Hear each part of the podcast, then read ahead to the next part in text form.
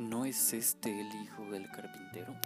En el Evangelio de Mateo capítulo 13 versículos del 55 al 57 se pone de relieve cómo los judíos reconocían a Jesús porque era hijo del carpintero.